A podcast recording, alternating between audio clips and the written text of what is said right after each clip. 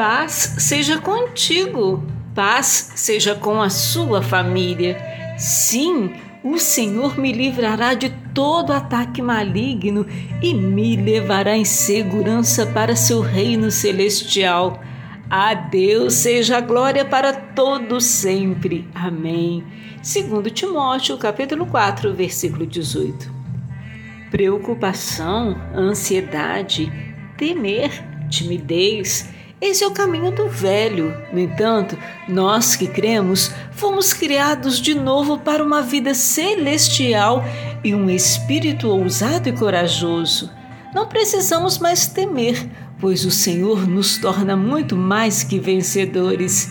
Se é Deus que é por nós, e Ele certamente é, não há nada para ser vitorioso contra nós.